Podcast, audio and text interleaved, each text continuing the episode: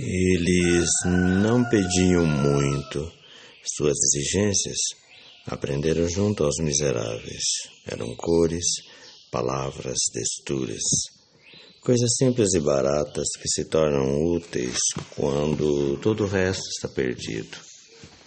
Eles estavam felizes e apenas queriam, há algum tempo se descobriram, comemorar algo raro como é estar feliz por descobrir alguém simples e cheia de cores, palavras e texturas?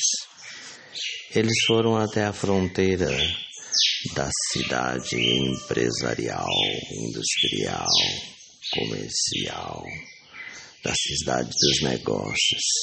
Afinal, o amor não cabe nas jornadas de trabalho, nos mercados, nos salários. Coisas como cadeados, grades, ferrolhos, trincos, algemas, gaiolas, cativeiros, empresas. Por isso, suas exigências, aprenderam junto aos pássaros, eram de ar fresco, luz do sol, terra úmida. Coisas simples e baratas, como um poema, como uma montanha, onde assistir o pôr do sol. Pôr do sol na Itacolomi ou em alguma montanha da cidade de Florações, de Daniel Lage, do livro Florações. Se você ouviu os poemas de janeiro com o imperativo, o futuro pegue-o pelas orelhas, você entenderá perfeitamente. Você ouve um canto de pássaro aí, um canto de galo talvez, já ouviu outros pássaros cantando e um pôr do sol que chega daqui a pouquinho. É tudo que a gente precisa no futuro, já que no futuro comer, beber, vestir e morar não será um problema como nesse nosso tempo.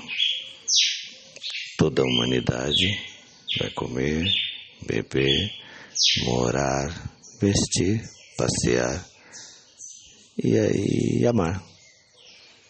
Porque amor 100%, amor total, não combina com a ausência ou com o desespero que a maioria da humanidade tem para fazer aquilo que é óbvio, necessário, que é um direito de quem nasceu. Comer, beber, vestir, morar, passear e amar. Ah, e ver o pôr do sol e ver o nascer do sol, porque na verdade o que vem daqui a pouco é o nascer do sol, né? O pôr dele é mais tarde, talvez nesse mesmo horário. Mas então, é esse futuro que temos que pegar pelas mãos. Boa quinta, se não estou enganado.